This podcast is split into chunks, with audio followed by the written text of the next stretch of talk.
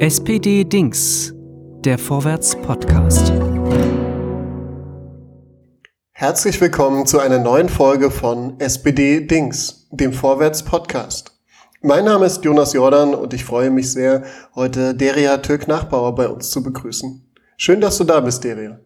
Ja, vielen lieben Dank, Jonas. Ich bin sehr gerne hier. Deria, du kommst ursprünglich ja aus Nordrhein-Westfalen und auf deiner Homepage habe ich gelesen, du schreibst dort, dass du schon als Dreijährige auf Maikundgebungen für die SPD in Nelken verteilt hast. Wie groß war dann der Kulturschock, als du in den Schwarzwald kamst? Ups, der war wirklich äh, ziemlich groß. Ich war ziemlich verwöhnt von der SPD-Tätigkeit oder von meinen Genossinnen und Genossen in Nordrhein-Westfalen. Ich meine, wer genau weiß, woher ich komme, ich komme aus Paderborn, das ist ja tatsächlich tief schwarz und auch wir Sozialdemokratinnen und Sozialdemokraten hatten dort nicht viel zu lachen. Dennoch war das Engagement oder die Gemeinschaft viel, viel größer. Wir hatten viel mehr Mitglieder in NRW als äh, hier im Schwarzwald-Baar-Kreis und da kopiere ich einige Ideen aus NRW hierher und hoffe, dass mir das irgendwann auch mal gelingt. Ja, sehr schön. Da kommen wir ähm, bestimmt gleich noch drauf zu sprechen. Ähm, erstmal wollte ich dich nach deinem SPD-Dings fragen, deinem sozialdemokratischen Gegenstand. Was hast du da uns heute mitgebracht und warum? Ich habe euch meinen SPD 2 Meter Zollstock mitgebracht. Das ist ein ganz besonderer Zollstock der die Geschichte der Sozialdemokratie auf zwei Metern abbildet. Und den habe ich mal geschenkt bekommen von einem sehr netten Genossen in äh, Hornberg. Und damit verbinde ich eine Menge. Was genau? Das ist eben die Geschichte auf zwei Metern in Taschenformat. Das nehme ich überall hin mit. Ähm, könnte ich jetzt aus meiner Handtasche auskramen. Da ist kom ganz kompakt aufgestellt, wofür wir eigentlich stehen, was wir alles erreicht haben. Und es ist sehr anschaulich. Jedes Mal, wenn es eine Frage zur SPD-Geschichte gibt, die könnte ich Herrn Laschet auch mal auspacken oder verschenken, dann packe ich aus und dann kann er mal gucken, was die SPD nach 45 alles erreicht hat. Stichwort auf der richtigen oder falschen Seite der Geschichte. Genau, stehen, ne? ganz genau. Mhm. Ähm, apropos Ge Geschichte der SPD, da findet man, glaube ich, im letzten Abschnitt des 2 Meter Zollstocks ähm, den Punkt 150 Jahre SPD. Das war im Jahr 2013. Und 2013 bist du auch zur SPD gekommen, pünktlich zum Jubiläum. Was war ausschlaggebend dafür, dass du damals gesagt hast, so jetzt trete ich auch mal ein? Der ausschlaggebende Punkt war nicht, dass ich unbedingt eine fette Feier der SPD mitnehmen wollte, sondern ich bin eingetreten, um die große Koalition zu verhindern. Ich hatte die Schnauze voll, wie viele, viele andere Menschen in diesem Land auch, von einer Koalition mit der Union. Leider ist mir das ja nicht so ganz geglückt. Aber wir arbeiten weiter beständig daran, dass das diesmal verhindert wird. Ja, du hast es schon gesagt, ähm, das Votum ging dann für die Große Koalition damals aus. Ähm, wieso hast du dann trotzdem gesagt, ja, das hat nicht geklappt, aber ich bleibe trotzdem dabei und engagiere mich weiter? Wer etwas verändern will, muss dabei bleiben und versuchen, Menschen zu motivieren und zu überzeugen, dass wir eben für eine andere Form der Politik stehen, als die mit der Union zu machen ist. Und dieses Engagement, denke ich, zahlt sich in den Ortsvereinen aus. Es sind ja ganz viele mit mir auch eingetreten und viele sind zum Glück dabei geblieben und äh, halten die rote Fahne hoch. Und das finde ich gut. Und das war auch mein Anspruch zu sagen, meckern von der Couch geht nicht. Selber anpacken, selber verändern und dafür stehen, ähm, was wir durchsetzen wollen. Wie ging es dann vor Ort mit deinem Engagement weiter? Bist du dann ja, zum Ortsverein gekommen oder zum Kreisverband und hast gesagt, so, hier bin ich, ich schmeiß den Rahmen jetzt oder wie kann man sich das vorstellen? Das war echt total witzig. Ich bin in einem sehr kleinen Ortsverein hier im tiefen Schwarzwald-Baar-Kreis. Ein äh, Ortsverein, der super liebenswürdig ist, aber der Altersdurchschnitt doch deutlich über 60, 70. Und die Kommunalwahlen standen an 2014. Und als äh, unser Parteibuch übergeben werden sollte auf der Jahreshauptversammlung, mein Mann ist mit mir gleichzeitig eingetreten, am gleichen Abend wurden wir schon gefragt, ob wir für die Kommunalwahlliste äh, kandidieren wollen. Und plötzlich hatten wir beide ziemlich weit vorne Listenplätze auf der Kommunalwahl, kaum dass wir unser Parteibuch übergeben bekommen haben. Und äh, so nahm das seinen Lauf. Ja, inzwischen, ich habe nochmal nachgeschaut, gibt's ja kaum ein Amt, das du in der SPD nicht ausfüllst. Ich habe gelesen, du bist Stadträtin, Ortsvereinsvorsitzende, Kreisvorsitzende, im ASF-Landesvorstand, im SPD-Landesvorstand. Wahrscheinlich habe ich noch fünf Ämter vergessen. Aber wie schaffst du das eigentlich alles zeitlich? Ähm, alles eine Frage der guten Organisation. Auch wenn ich manchmal für meine Freundinnen und Freunde leicht chaotisch wirke, ich habe den Laden eigentlich ganz gut im Griff. Und ich bin sehr privilegiert. Mein Mann ähm, nimmt mir ganz viel ab, was äh, Familie, Kinder, Haushalt etc. angeht. Und daher habe ich viel Spielraum, mich meinem Ehrenamt hinzugeben. Das klappt alles ganz gut. Fraktionsvorsitzende, das hast du vergessen. Ah, okay. Dann ja. ähm, ergänzen wir das hiermit noch. Passt aber ganz gut zur nächsten Frage. Und zwar, ähm, welches der Ämter macht dir eigentlich am meisten Spaß? Hm alle gleich viel, würde ich sagen. Also kommunalpolitisch kann man einiges bewirken. Ich finde das immer ganz faszinierend, denn tatsächlich sind es ja 80 Prozent der Dinge, die einen im Alltag tangieren, werden vor Ort entschieden. Wenn es um Kinderbetreuungsangebote geht, um Sportangebote, um Bolzplätze, um Feiern, das wird alles vor Ort gemacht. Und daher macht es mir riesengroßen Spaß, mich da einzusetzen und tatsächlich zu sehen, dass das Leben der Menschen durch meine Anträge oder gemeinsame Anträge besser gemacht werden. Auf Landesebene finde ich es toll, Landespolitik mitgestalten zu können. Ja, ich könnte jetzt keine Präferenz ziehen, glaube ich. Ich mache das alles mit Leib und Seele, super gerne. Okay. Ähm, neben deinem SPD-Engagement hast du ja während der Corona-Pandemie eigentlich zu Beginn im Frühjahr 2020 ein Telefon, wo man anrufen konnte, gegründet, bei dem sich Menschen melden konnten, ähm, die alleine zu Hause saßen, ähm, keinen zum Reden hatten. Wie, wie kam es dazu, zu dieser Idee? Ich wohne in einem Ort, der, ich glaube, wir sind altersmäßig der älteste im ganzen äh, Baden-Württemberg. Also eine Altersstruktur 60 plus und viele, viele alleinstehende ältere Menschen daheim. Und dieser erste Lockdown hat viele überrascht. Plötzlich fehlte denen die Ansprache, der Austausch. In Bad Dürheim zum Beispiel, da wo ich wohne, lebt es, äh, lebt die Gemeinsamkeit vom, vom Austausch bei irgendwelchen Vereinstreffen und so weiter. Und das fiel ja alles weg. Und dann haben wir gesagt, richten wir dieses Solifon ein und äh, mein Kreisverband hat richtig gut mitgezogen. Jeden Abend hat eine, einer von uns dieses Telefon betreut und wir waren plötzlich da für alle, einfach nur zum Quatschen oder wenn es konkrete Fragen gab zu Corona-Maßnahmen, äh, wie geht's weiter in der Stadt, wo kann ich mir welches Rezept holen. Wir haben angeboten, Einkäufe für die Menschen zu erledigen. Ich habe viele, viele Masken genäht. Damals waren die Stoffmasken ja noch erlaubt. Ich habe viele Masken genäht und an die Seniorinnen und Senioren hier im Ort verteilt. Das kam ziemlich gut an. Aber wie war das für dich, dann am Telefon zu sitzen und dann rufen Menschen an, die man persönlich jetzt erstmal gar nicht kennt? Das bekomme ich ja jetzt in meinen politischen Ämtern öfter. Ich bekomme auch viele Anrufe, die nicht so nett sind, aber das waren zum Teil wirklich Anrufe, die gingen mir auch nah. Das waren schöne Austausche, schöne Geschichten und mit einigen von den älteren Damen habe ich mich im Nachhinein tatsächlich noch getroffen, persönlich getroffen. Und äh, eine davon lebt hier ganz unweit im Altenpflegeheim bei uns. Mit der gehe ich ab und an spazieren. Sie begleitet schön. mich bei meinen Gassigängen mit dem Hund. Das ist toll.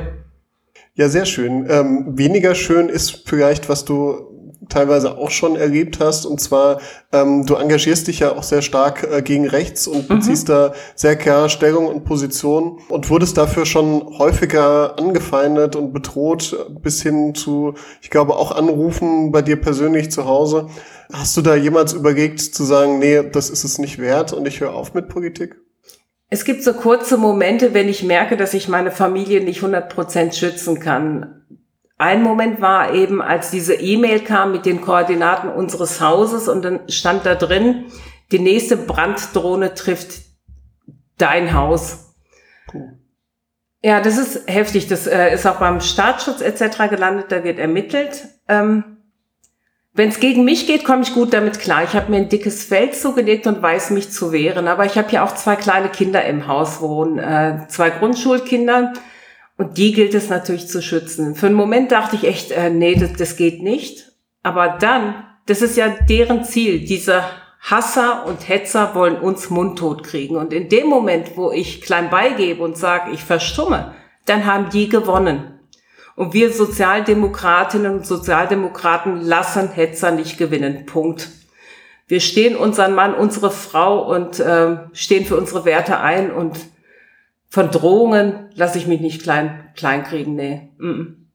Aber wie hast du das geschafft, dir da so ein dickes Fell zuzulegen? Weil ich meine, es gibt ja viele, die Ähnliches erleben und dann sagen, nee, das ist es mir nicht wert, ich höre auf mit der Kommunalpolitik. Oder viele, die deswegen auch gar nicht erst anfangen, sich kommunalpolitisch zu engagieren. Ich habe da größtes Verständnis für, wenn Menschen ähm, sich diesen Angriff nicht hergeben wollen. V völlig verständlich. Ich habe ein super stabiles soziales Netz. Ich habe eine tolle Familie, die mich da auffängt. Und inzwischen lese ich viele Hasskommentare nicht mehr. Das habe ich anfangs gemacht und ich muss zugeben, das hat mich sogar in meine Träume begleitet. Ich bin nachts aufgewacht und ähm, mit, mit irgendwelchen richtig hässlichen Sätzen im Kopf aber das lasse ich nicht mehr an mich ran. Ich lese vieles nicht mehr. Sobald ich in der Betreffzeile einer Mail sehe, dass es äh, in eine gewisse Richtung geht, wird die direkt gelöscht. Also vielleicht ist auch die eine oder andere konstruktive Mail mal untergegangen. Man möge mir das nachsehen, aber das muss ich mir nicht geben. Also für meine eigene seelische Gesundheit muss ich mir das nicht geben. Du bist auch äh, in den sozialen Medien sehr aktiv, vor allem bei Twitter. Mhm. Da folgen dir mehr als 20.000 Menschen, habe ich vorhin nochmal nachgeschaut. Ähm, bist du schon sowas wie eine politische Influencerin? Das ist ganz witzig. Ich habe mich selber noch nie so gesehen, aber ich hatte von diversen Verbänden und äh, Zeitungen Anfragen, die mich dann tatsächlich so bezeichnet haben. Was meinen denn Sie als politische Influencerin dazu? Und ich so, hä, wie, von wem reden die?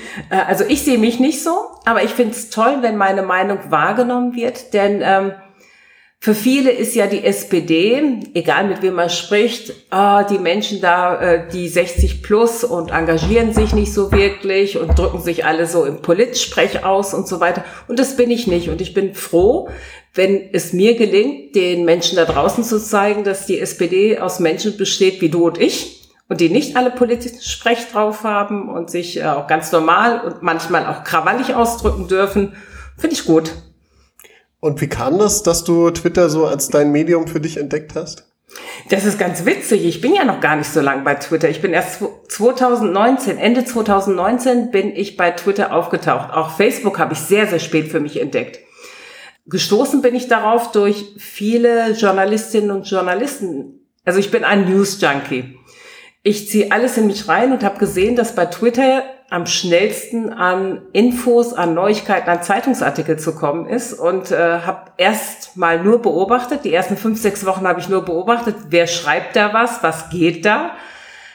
Und dann habe ich ganz vorsichtig meinen Tweet abgesetzt und war ganz überrascht, wie, warum liken die den, warum folgen mir plötzlich Menschen und äh, wie, wie so ein Schneeball folgte das dann und plötzlich waren es über 20, 21.000 Followerinnen und Follower. Hast du eigentlich Harry Potter gelesen? Nein. Es, es gibt da äh, ja diese Figur Hermine Granger, die dann äh, in, in einem Buch einen Zeitumkehrer hat, um äh, alle ihre Aufgaben gleichzeitig zu schaffen. Ich habe mich gerade gefragt, ob du auch irgendwie so ein Instrument hast oder wie viele Stunden der Tag bei dir hat. Mein Tag hat wirklich extrem viele Stunden. Der Schlaf kommt momentan zu kurz. Ähm, neben der ganzen Twitterei mache ich ja noch eine ganze Menge anderer Dinge, obwohl mir einige Follower auch geschrieben haben, also wann machen Sie denn politische Arbeit? Aber ist ganz witzig, von einem Termin zum nächsten, wenn ich halt im Auto sitze und nochmal die letzten WhatsApps oder Nachrichten aus dem Wahlkampfteam lese, setze ich halt zwischendurch mal einen Tweet ab, gehe zum Termin, mache meinen Termin, komme zurück und gucke, wer hat was darauf geantwortet, antwortet dazu. Ja, mein Tag hat momentan 18, 19 Stunden. Weil neben diesem ganzen Wahlkampf, ihr werdet sie ja vielleicht auch kennen, gibt es ja auch diese ganzen Fragebögen von Verbänden, von Organisationen, von Zeitungen, die natürlich alle beantwortet werden sollten und müssen. Und da ich keinen Mitarbeiterinnenstab habe, mache ich das natürlich alles selber genau, und um ganz kurz einzuhaken, äh, für diejenigen, die uns jetzt zuhören und das vielleicht noch nicht wissen, du hast ja eine ganz besondere Mission, die ähm, in elf Tagen ihre Erfüllung finden könnte und hoffentlich auch findet. Die Mission Rotwald. Wie kamst du denn auf die Idee, ja, die umzusetzen und für den Bundestag zu kandidieren? Ich hatte sie eingangs schon erwähnt. Ich bin kommunalpolitisch sehr aktiv und sehe, dass ich ein bisschen was äh, bewegen kann, wenn ich beharrlich dabei bleibe oder für meine Überzeugungen einstehe. Es gibt aber Dinge oder Stellschrauben, die eben in Berlin gestellt werden und wie zum Beispiel Thema Kindergrundsicherung. Und dafür muss ich nach Berlin.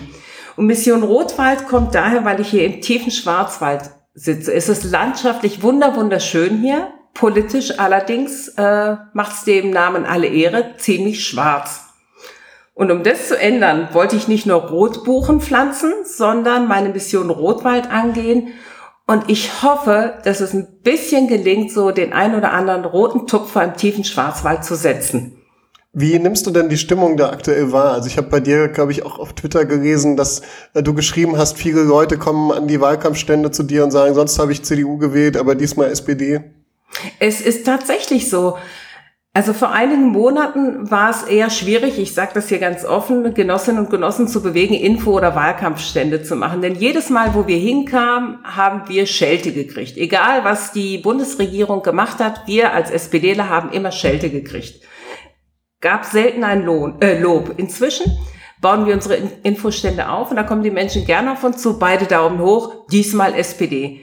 Letztens kam in Furt Wangen ein äh, Bäckermeister auf mich zu und meinte, er sei überzeugter FDPler. Er habe immer FDP gewählt, doch er müsse Laschet und die CDU verhindern und diesmal werde er daher Olaf Scholz und die SPD wählen.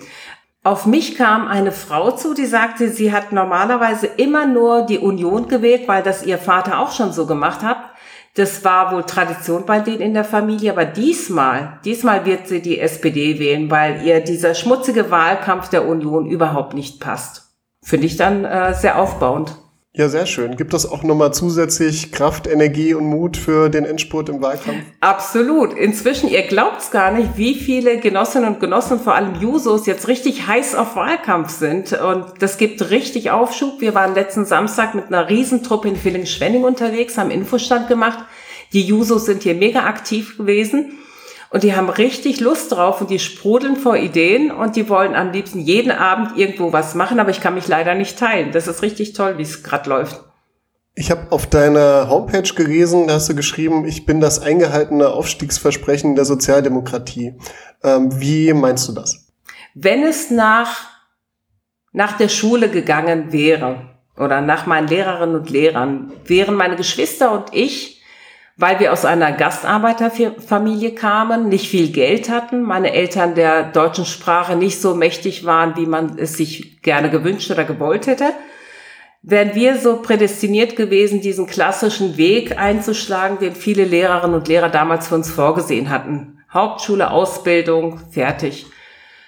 Und die Möglichkeiten dort aufzusteigen, durch Sprache und Bildung am gesellschaftlichen Leben teilhaben zu können, das hat mir, glaube ich, die Sozialdemokratie ermöglicht. Mein Vater war ja Genosse und er hatte viele, viele bekannte Freunde in der SPD, die das mit forciert haben und gesagt haben, hey, ihr könnt mehr, ihr habt Recht auf mehr, eure Kinder haben das Potenzial, wir stehen an eurer Seite.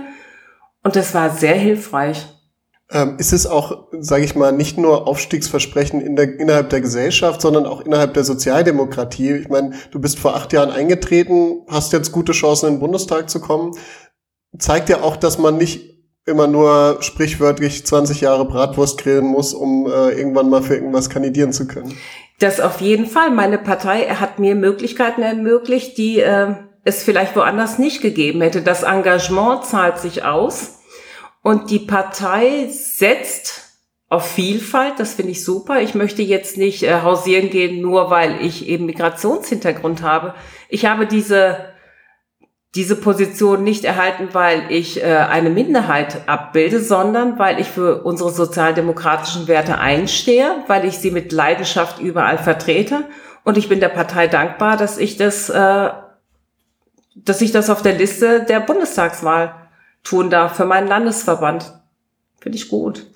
Du stehst auf Listenplatz 19 mhm. zur Bundestagswahl. Ähm, wie schätzt du das ein? Reicht das am Ende? Ich hoffe, es reicht. Ich weiß es nicht. Ich weiß es nicht. Ähm, ich persönlich, sage ich auch ganz offen, hätte mir einen etwas besseren und sichereren Listenplatz damals gewünscht, als die Aufstellung war. Denn damals dümpelten wir ja bei 12 bis 15 Prozent rum. Aber wer weiß, wozu es gut war, dass ich da bin, wo ich bin. Vielleicht soll ich einfach in den Bundestag und dafür brauchen wir 20 plus mehr Prozent und dann komme ich in den Bundestag. Dafür lohnt sich dann genau. der Einsatz, ja. Ähm, was ich ganz interessant finde, auf deiner Homepage hast du so eine Kategorie, das sagen FreundInnen, WegbegleiterInnen und meine Familie über mich. Unter anderem äußert sich da auch Saskia Esken, die Bundesvorsitzende der SPD. Sie sagt, schaut auf diese Frau, sie hat die Ideen, sie hat die Kraft, sie hat das Feuer und meine Unterstützung hat sie auch. Wie kam das zustande, dass sich Saskia so über dich geäußert hat? Die Saskia kenne ich ja schon länger, als äh, dass sie Bundesvorsitzende ist. Sie ist in meinem Landesverband und ich halte ganz, ganz viel von ihr. Sie ist eine super tolle, menschlich, wirklich tolle Person und eine super gute Digitalpolitikerin auch. Und äh, wir kennen uns halt näher und sie findet das ganz toll, was ich in meinem tiefschwarzen Wahlkreis mache, weil sie genau weiß, was das heißt. Sie kandidiert ja auch in Kalf, da ist auch die SPD nicht mit Erfolgen verwöhnt. Und ich glaube, sie kennt die Umstände, wie man hier Wahlkampf machen muss und dass es wirklich viel Herzblut erfordert, die SPD sichtbar zu machen, kennt sie aus eigener Erfahrung. Und ich denke, daher habe ich ihre Unterstützung. Finde ich gut. Ja, sehr schön. Ähm, du hast ja eben schon so ein bisschen von deinen Erfahrungen im Wahlkampf berichtet. Was war denn insgesamt dein schönstes Ergebnis bisher im Wahlkampf? Dass jemand eingetreten ist. Das fand ich so schön. Da hat ähm, jemand in Fort Wang mit mir diskutiert, war sehr, sehr skeptisch, wollte nichts davon wissen, SPD zu wählen. Ich habe mir echt Zeit genommen. Circa eine halbe Stunde haben wir miteinander gesprochen dann bin ich vom Wahlstand weg. Am nächsten Tag kam eine Mail von diesem Menschen und er sagte, er werde SPD wählen. Ich hätte ihn überzeugt. Drei Tage später kam, er will in die SPD eintreten und da mitmachen. Und ich so, wow, hey, Jackpot. Das sind so tolle Momente ist ja eigentlich umso schöner, wenn jemand nicht nur den Flyer mitnimmt, sondern dass so der Gedanke fruchtet, dass er dann auch sagt, ich will da auch mitmachen in einem Verein. Ja, und nächste Woche, also da ist noch jemand eingetreten, ein junger Mann. Dem werde ich dann nächste Woche das Parteibuch übergeben und das macht mich unheimlich glücklich. Das ist eine riesengroße Ehre. Ja, und nächste Woche Sonntag wird's ja dann ernst. Dann entscheidet sich, ob du dem künftigen Bundestag angehörst. Ähm, nehmen wir mal an, es klappt. Was ist dein wichtiges, wichtigstes Anliegen, wenn du es schaffst in den Bundestag? Wenn ich es in den Bundestag schaffen sollte, dann werde ich mich ganz schnell dafür einsetzen, dass diese Kindergrundsicherung endlich kommt. Ich möchte mich dafür einsetzen, dass wir Hartz IV endlich überwinden. Und ich möchte, das habe ich äh, mir tatsächlich auf die Fahne geschrieben, die Lobbyisten für die Menschen sein, die sonst keine Lobby haben. Hier im Schwarzwald-Baar-Kreis haben wir den höchsten Anteil an Alleinerziehenden in ganz Baden-Württemberg.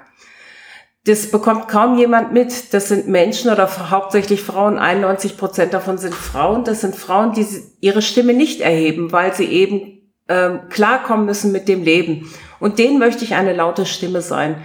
Und äh, ich hoffe, das gelingt mir dann auch, die sichtbar zu machen, mich für ihre Interessen einzusetzen und vor allem Kinderarmut zu bekämpfen. Hast du da auch äh, schon einen Wunschausschuss, in den du gerne möchtest? Gibt viele, ich muss mich da entscheiden. Das ist so. Also Familie wäre natürlich super. Was mich natürlich auch umtreibt, sind Menschenrechte und wirtschaftliche Entwicklung und wirtschaftliche Zusammenarbeit. Mal schauen, wo ich dort, dort lande. Hab ganz viel. Am liebsten würde ich in allen Ausschüssen mitarbeiten, aber geht ja nicht. Wir haben neulich auch ähm, im Vorwärts darüber berichtet, dass bei dieser Wahl so viele ähm, ja, junge Menschen, so viele Menschen mit ähm, Migrationsgeschichte kandidieren wie noch nie zuvor. Ähm, spürst du auch so ein bisschen so, so einen Aufbruch, der jetzt da ist? Ja, den spüre ich tatsächlich. Äh, wenn ich mit den jüngeren Kandidierenden spreche, fühle ich diesen Aufbruch auch und äh, auch mit jungen Menschen oder jungen Familien um mich herum. Auch viele Menschen mit Migrationsgeschichte in meinem Wahlkreis, die ich auch zum Teil gar nicht kenne, kommen an Infostände auf mich zu und meinen, du bist das Role Model, wir sind stolz auf dich. Und das macht mich dann auch stolz, wenn, wenn sie sich durch mich repräsentiert fühlen würden im Bundestag. Ich hoffe, es klappt. Ja, sehr schön. Dann ähm, habe ich nur noch eine letzte Frage und zwar, ähm, in elf Tagen ist es ja soweit. Wie wirst du dann den Wahlabend verbringen und hoffentlich feiern, wenn es mit dem Einzug in den Bundestag geht?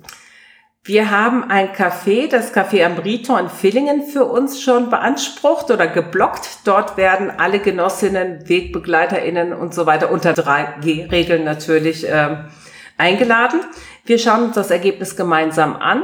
Hoffentlich gibt's Grund zum Feiern. Wenn nicht, werden wir uns betrinken. Sehr schön. Dann alles Gute weiterhin für die letzten Tage im Wahlkampf-Endspurt und herzlichen Dank, dass du heute unser Gast warst. Vielen Dank. Bis dann.